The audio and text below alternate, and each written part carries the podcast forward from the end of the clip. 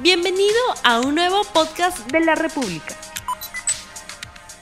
Muy buenos días amigos de la República, sean ustedes bienvenidos al diario La República, el programa económico LR más Economía, hoy lunes 27 de diciembre del año 2021 y a cinco días para un nuevo año.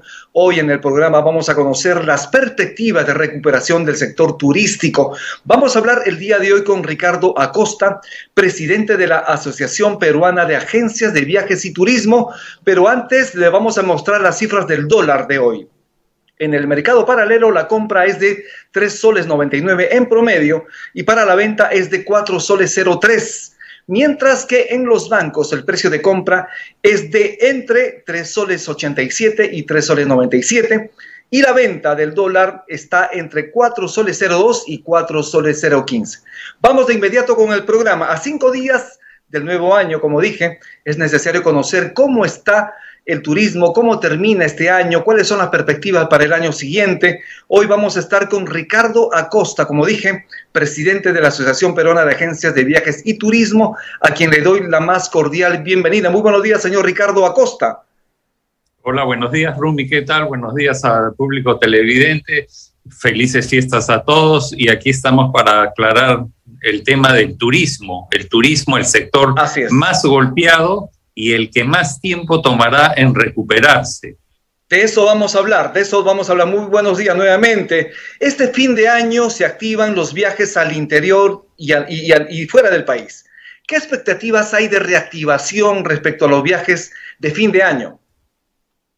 Los viajes de fin de año al interior han venido evolucionando muy bien. ¿Y qué es lo que más demanda ha tenido? Lo que es Cusco, lo que es eh, las playas del norte, que está full, aquí cerca de Lima, Paracas, y, es ahí que va reactivando. Para, para fuera del país tenemos viajes a Estados Unidos, a Europa en general pero ahora nos damos con la sorpresa que Estados Unidos ha cancelado miles de vuelos en estos días y tenemos que ir acostumbrándonos a este tipo de cosas y convivir con la pandemia, porque nada está escrito en, en piedra y todo va cambiando día a día.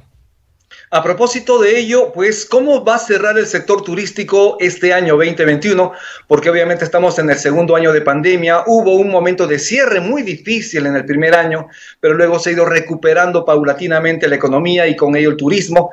Pero entonces, ¿cómo va a cerrar el sector turístico este año? El sector turismo, a pesar de haberse recuperado en algo, digamos un 25% de lo que fue el 2019, va a ser lenta y progresiva la reactivación. Y estamos en eso.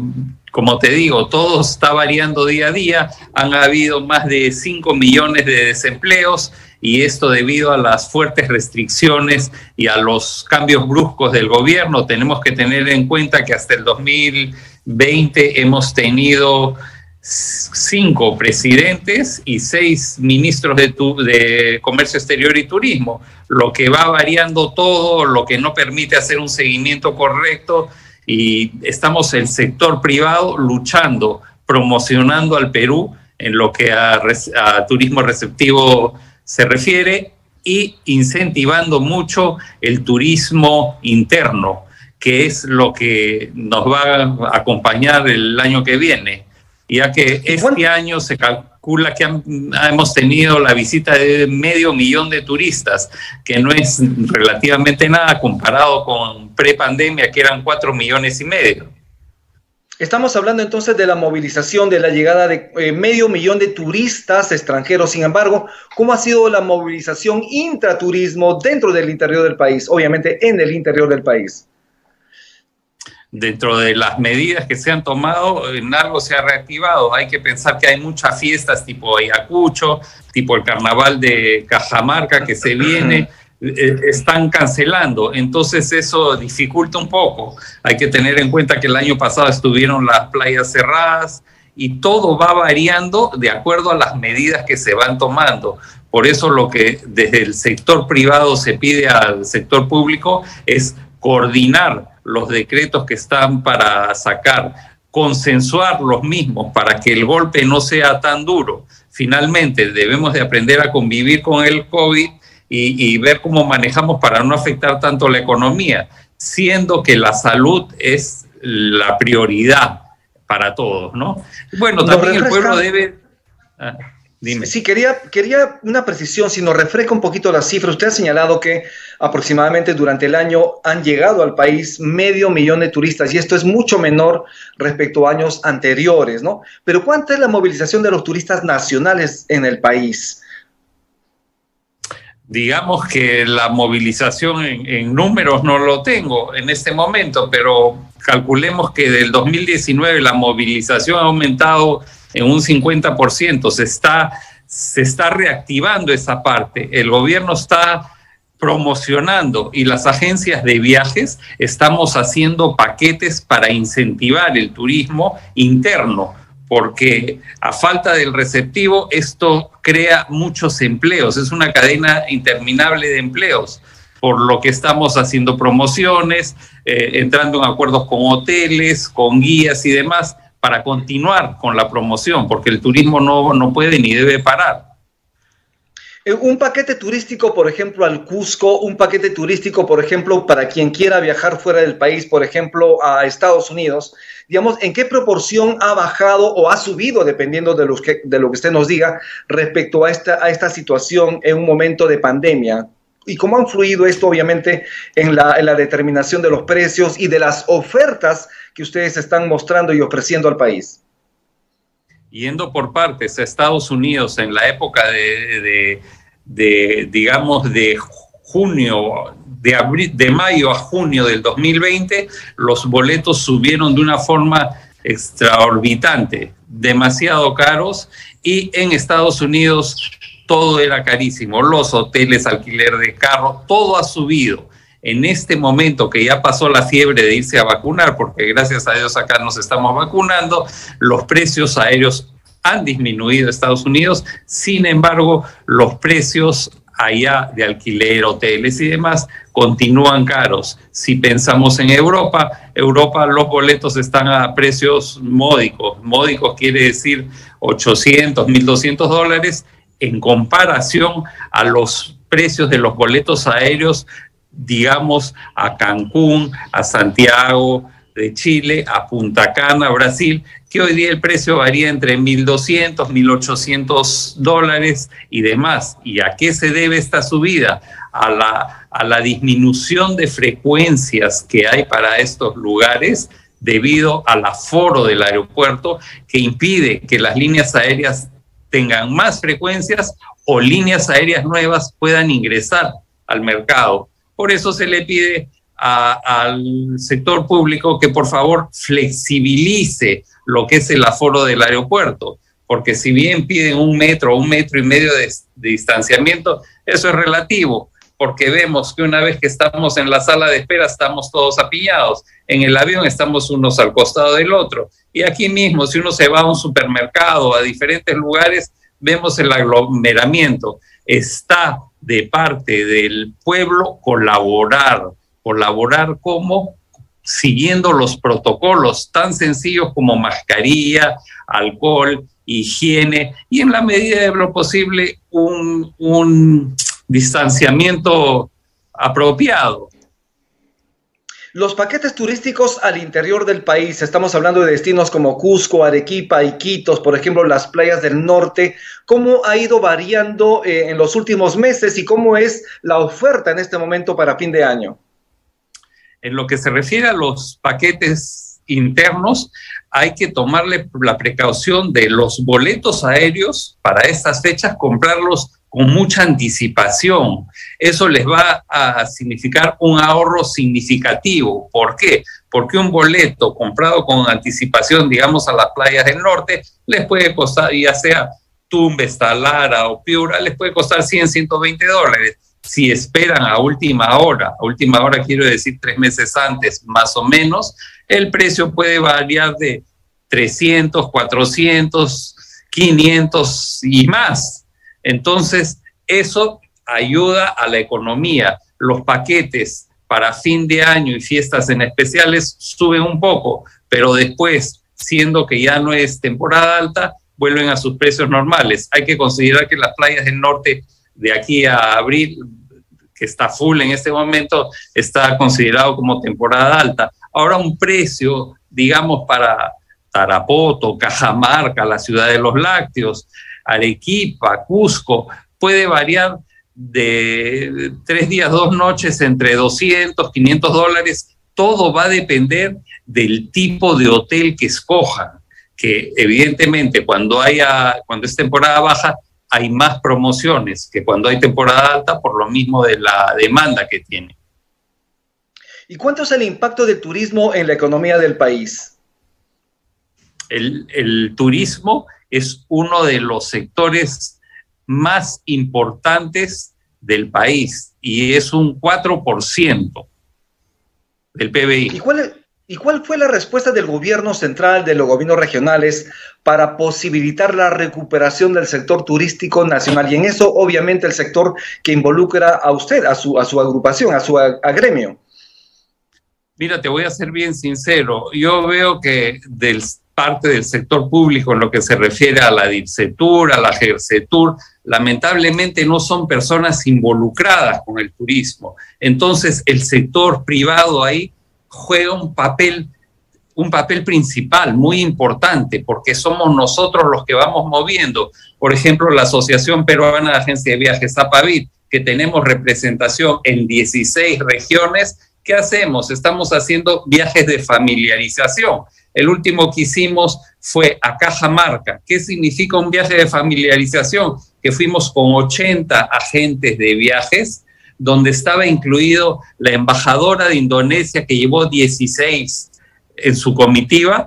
¿Para qué? Para conocer el destino y poderlo promocionar tanto en su país como ellos, conocer nuestra cultura, conocer un nuevo destino como era Cajamarca, unas nuevas rutas. Entonces, el papel del sector privado es preponderante, no hay cómo, estamos haciendo mucho, invertimos mucho en, que los, los, los agentes de turismo vayamos, conozcamos, nos refrescamos y podamos ofrecerles diversas alternativas a, nuestros, a los turistas en general, a los turistas nacionales.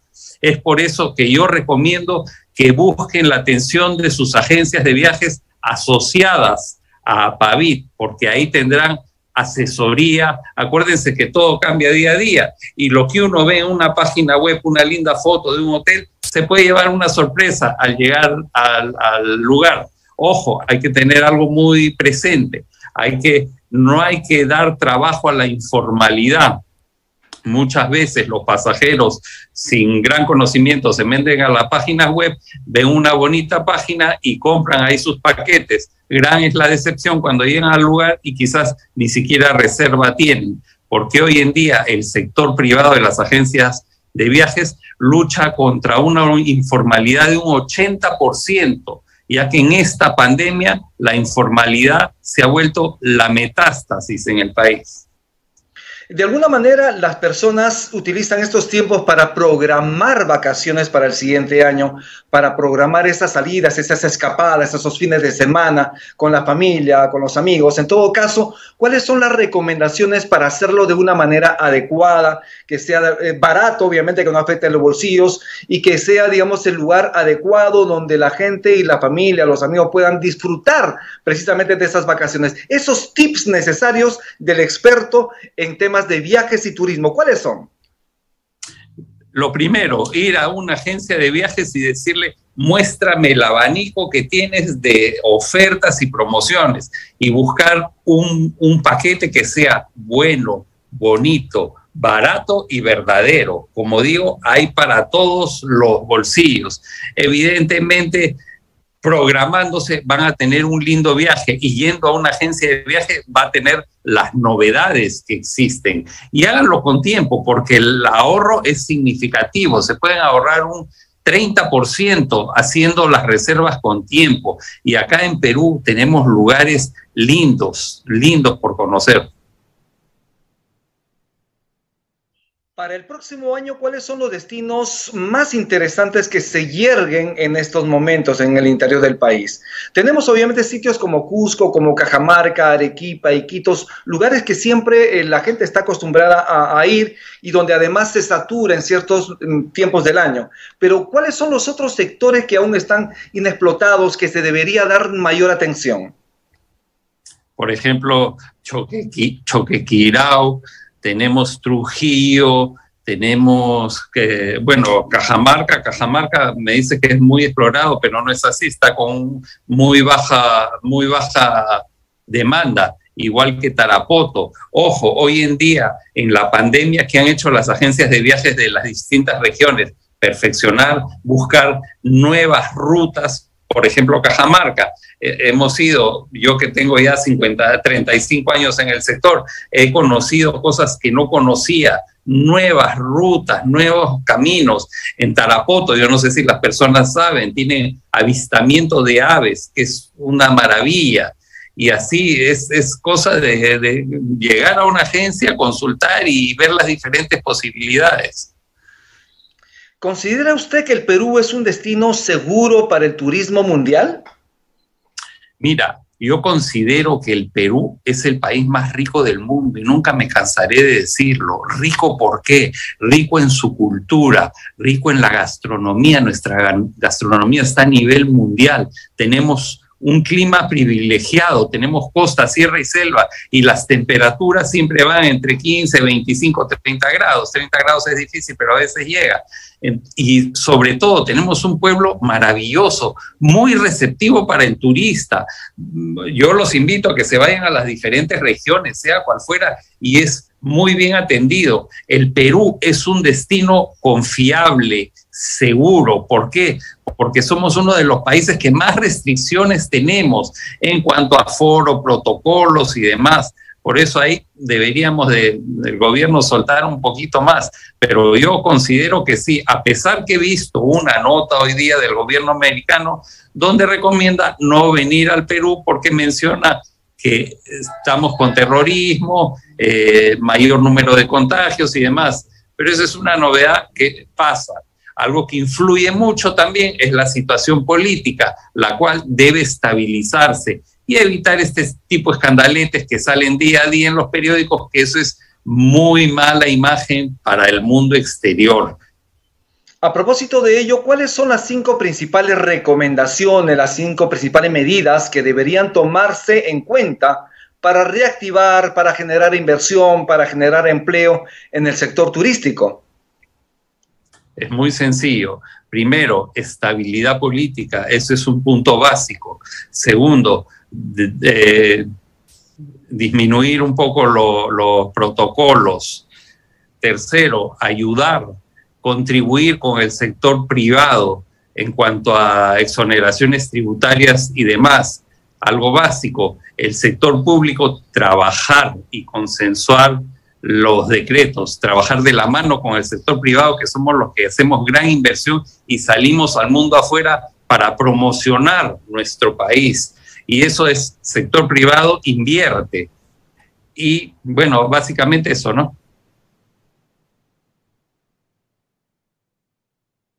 No escucho. Se fue el audio. Ahora sí.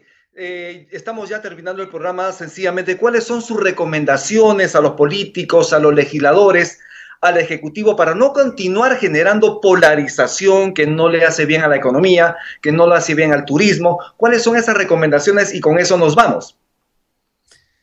Yo siento que estamos teniendo más de lo mismo que hemos tenido en los cinco años pasados, solo que esta vez está elevado a la potencia, porque vemos problemas que discuten problemas domésticos, hay crisis, hay una pandemia, hay crisis nacional, y sin embargo, la gente está desempleada, la economía muy golpeada, vemos la educación que está paupérrima, la falta de salud. Hay tantos problemas para solucionar que no, no, no veo que estén colaborando. Se está peleando el Ejecutivo Legislativo gracias a las barbaridades del Ejecutivo. Realmente necesitamos que el presidente tome el rumbo correcto y si él no tiene gran conocimiento, entonces tener una serie de ministros que conozcan de sus carteras, que se asesoren bien. Ahí el, avión, digamos, va a volar tranquilo, tipo en piloto automático, pero no. Vemos ministros cuestionados, problemas todo día, lo que repito, hace muy mal para la imagen país. Un día se dice una cosa, a las horas se dice otra cosa, hay que centrarse. Señor presidente, por el Perú hay que centrarse. Es mejor que lo recuerden por las obras que hizo y no por los escándalos que se que causaron día a día. El Perú es un país maravilloso. Las personas necesitan del trabajo.